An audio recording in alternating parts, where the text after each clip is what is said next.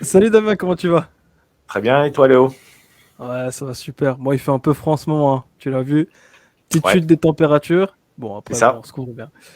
Justement, aujourd'hui, on va couvrir tout simplement votre site web parce qu'on va parler de contenu optimisé SEO. Damien, je te laisse commencer. Nous parler un petit peu de comment on peut optimiser un texte, comment Google peut l'aimer. Je te laisse euh, la balle dans ton camp.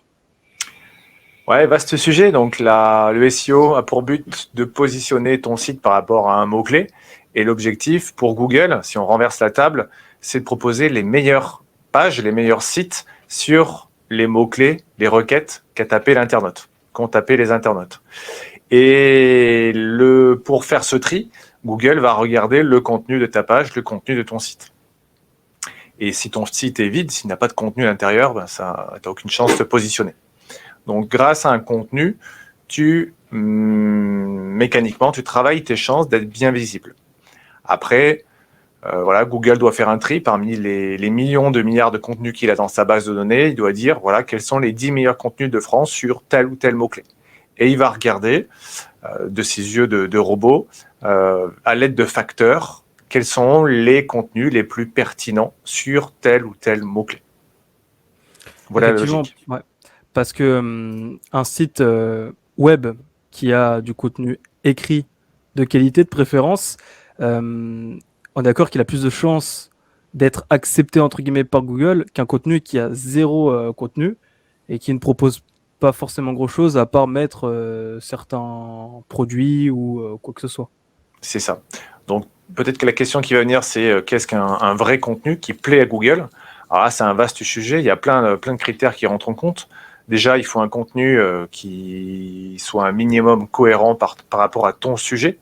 C'est-à-dire, si tu as un sujet, tu ne vas pas parler de trois, quatre sujets qui n'ont rien à voir. Tu vas te centrer sur un sujet. Et pour avoir une idée, un exemple de ce que je raconte, euh, vous, prenez une thématique qui vous est chère, vous regardez sur les dix premiers sur Google et notamment les trois premiers, et bien vous allez voir que si vous mettez à la place d'un internaute qui ne connaît rien sur le sujet, en lisant les trois ou les dix premiers résultats, chacun de ces sites apporte de la matière, de l'information sur ces sujets-là.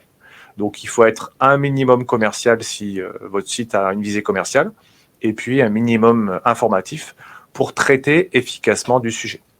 Mmh. Et pour cela, voilà, euh, pour toucher, donner de la, matière pertinente à Google, eh bien, il y a une technique qui est assez simple. Hein, c'est un petit peu le, jeu du qui est, c'est-à-dire que vous enlevez votre mot-clé phare de, votre page, et à la lecture des éléments qui sont euh, dans votre page, on doit deviner de quoi parle votre page.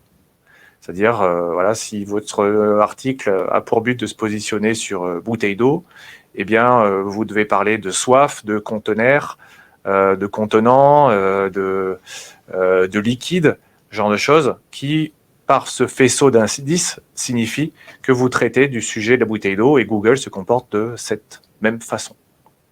Parce que ouais, c'est ça la difficulté en fait. Parce qu'il y en a certains qui veulent se lancer sur des niches euh, informationnelles mais extrêmement précises, comme euh, par exemple, euh, je sais pas, l'écologie. Mhm. Et alors, mais c'est vraiment tout un langage. Ce sont des personnes qui ont leur langage et il faut savoir parler comme eux. Et c'est pour ça que ça demande vraiment un travail de comprendre une sémantique, de savoir comment la personne interprète certaines, certains mots. Également, un truc intéressant, c'est que tu as parlé de thématique. Par exemple, je peux donner un exemple. Un couple de voyageurs qui va dans un parc d'attractions, qui va tester un restaurant, une attraction, euh, et je sais pas, ce qu'elle va faire, c'est qu'ils vont pas faire un article pour ces trois choses, ils vont tout simplement faire trois articles pour ces trois thématiques. Et ils vont tourner autour avec une sémantique donnée. Euh, donc, ça va être toute une, tout à parler. Comme tu l'as dit, c'est exactement ça. C'est-à-dire, si on enlève votre mot-clé phare, on doit comprendre de quoi il s'agit et de quoi vous parlez. Analysez bien vos concurrents. Regardez euh, les différents mots euh, qu'ils utilisent, ceux qui reviennent le plus souvent. Et faites également attention aux marques, aux noms propres qui sont présents dans ces documents, aux, sigles, aux logos, comme euh, ce que certains outils font remonter, ce qui s'appelle les entités normées, et qui te permettent de, dans ton contenu, de placer telle ou telle marque, tel ou tel acronyme, tel ou tel nom propre qui correspondent au sujet. Si tu parles de, Disney, bah, tu vas parler de Disneyland Paris, Marne-la-Vallée ou, euh, ou Floride, si tu parles du parc américain.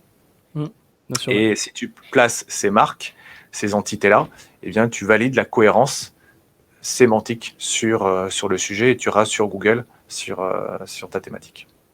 En plus, l'avantage, c'est que maintenant, comme Google aime beaucoup les questions-réponses, parce que même tu l'avais dit dans une autre vidéo, tu avais dit que bah, Google, c'est normalement un moteur de questions et de réponses. Mhm. Google met en avant, de, met en avant maintenant dans ses SERP les, euh, les, rich, les rich snippets. snippets. Euh, donc en fait, ce sont euh, tout simplement un petit bout de votre article qui peut apparaître dans la SERP et donc vous donner une place importante euh, dans les recherches Google sur certains mots-clés. Et euh, ça peut être vraiment intéressant d'attraper ça parce qu'en fait, vous allez pouvoir euh, être sur la SERP euh, plus ou moins premier euh, en fonction des, des questions qui sont posées. C'est ça. Et puis quand vous écrivez votre texte, essayez de varier les différents styles. Dire, euh, vous avez peut-être l'intention de faire un gros gros pavé. Bah, ce pavé, vous pouvez le scinder en, en idées grâce à des, à des titres et à des sous-titres. Et à l'intérieur de chacun de ces, de ces paragraphes, bah, soit vous mettez un paragraphe brut du texte, soit vous pouvez mettre par exemple des listes à puces, des citations, ce genre de choses qui viennent varier la forme. Et puis en règle générale, quand on répond à, une question et que vous mettez la question en titre et que vous ressortez avec euh, et que vous mettez une liste à puces en dessous, vous pourrez avoir la possibilité de ressortir tel quel sur les, pages de résultats de Google en mode euh, question avec euh, les listes à puces en dessous. Voilà, c'est exactement ça. Et, et en plus de ça, c'est que effectivement, aujourd'hui, ça ne sert à rien de créer du contenu pour créer du contenu. Il vaut mieux se focaliser sur vraiment une optimisation, c'est-à-dire de quoi je vais parler. Limite, il faudrait plus savoir quels mots on va mettre dedans pour que Google puisse valider. Parce que vous avez beau faire un blog de, enfin un article de 10 000 pages, si vous partez dans tous les sens, si vous par- si vous parlez pas le langage de Google et que Google ne se retrouve pas, et ben quelqu'un qui va faire un article de 1000 mots ou de 800 mots bah, peut vous passer devant et vous n'allez pas comprendre pourquoi. C'est tout simplement parce que lui, il a optimisé son texte. Et aujourd'hui, je pense même que, allez, on va dire, euh, la longueur du texte ne devrait même plus compter. C'est surtout l'optimisation et comment on va parler à Google. Parce qu'aujourd'hui, c'est comme ça qu'on rank. Je pense que c'est mon avis. Euh, je sais pas si tu valides ça. Oui, et puis il y a un autre critère aussi à bien, bien respecter, c'est quand vous travaillez un mot-clé, essayez de brasser le sujet dans, toute sa thématique. C'est-à-dire, euh, sur un mot-clé généraliste, il y a peut-être une intention commerciale derrière, une intention informative, une intention euh, euh, comparative. Et dans le corps de votre article, essayez de, de, tâter ces trois, trois supports, ces trois leviers, pour ces trois intentions, voilà, pour apporter de la matière à chaque internaute. Et chaque internaute sera suscept- susceptible de rester sur votre site et ou de passer à l'action via un formulaire ou euh, un bouton d'achat ou un, numéro de téléphone. Hmm, parce qu'un blog aussi, euh, on va pas se mentir, c'est aussi donc généralement pour vendre derrière. Vous faites de la formationnelle, c'est vrai, c'est génial, vous donnez des informations aux clients, mais derrière, essayez de mettre des liens qui vont pointer, alors vers votre site, ou alors si vous faites de l'affiliation vers d'autres sites, ça peut être aussi une idée. Mais voilà, un blog, un article est aussi là pour faire découvrir et pour vendre quelque chose à quelqu'un qui pourrait euh, potentiellement être intéressé, ça pourrait même lui rendre service. À court terme ou à long terme, hein, ça peut être aussi un champ Oui. email et que la personne, le lecteur, laisse Aussi, son email pour, être, euh, pour en savoir plus par la suite. Et là, vous captez, euh, vous capitalisez euh, sur une, une base de données de prospects que vous pouvez solliciter par la suite. Voilà, c'est ça. Donc en fait, c'est vraiment que l'internaute fasse une action sur votre ar- article et pas juste qu'il parte et qu'il tombe sur un autre article peut-être moins pertinent que le vôtre, mais lui il va peut-être mettre voilà euh, mettre son email ou alors il va peut-être acheter un produit sur le site alors que vous vous avez peut-être fait un meilleur article, vous avez peut-être peut-être plus cassé la tête, mais vous n'avez pas eu d'action. Donc pensez bien ça de faire euh, vraiment une, un blog optimisé. Donc pour faire en gros une grosse conclusion, quand vous écrivez un blog, pensez vraiment comment Google va interpréter cela. Euh, pensez à l'expérience utilisateur également. Voilà, vraiment. Regardez vraiment- vos concurrents et tentez de faire Voilà. mieux. Exactement, regardez vos les- concurrents. Travaillez votre sémantique. Utilisez des bons termes que Google peut, euh, peut, peut comprendre. Allez voir vos autres concurrents pour regarder quels mots-clés ils mettent. Essayez de faire mieux.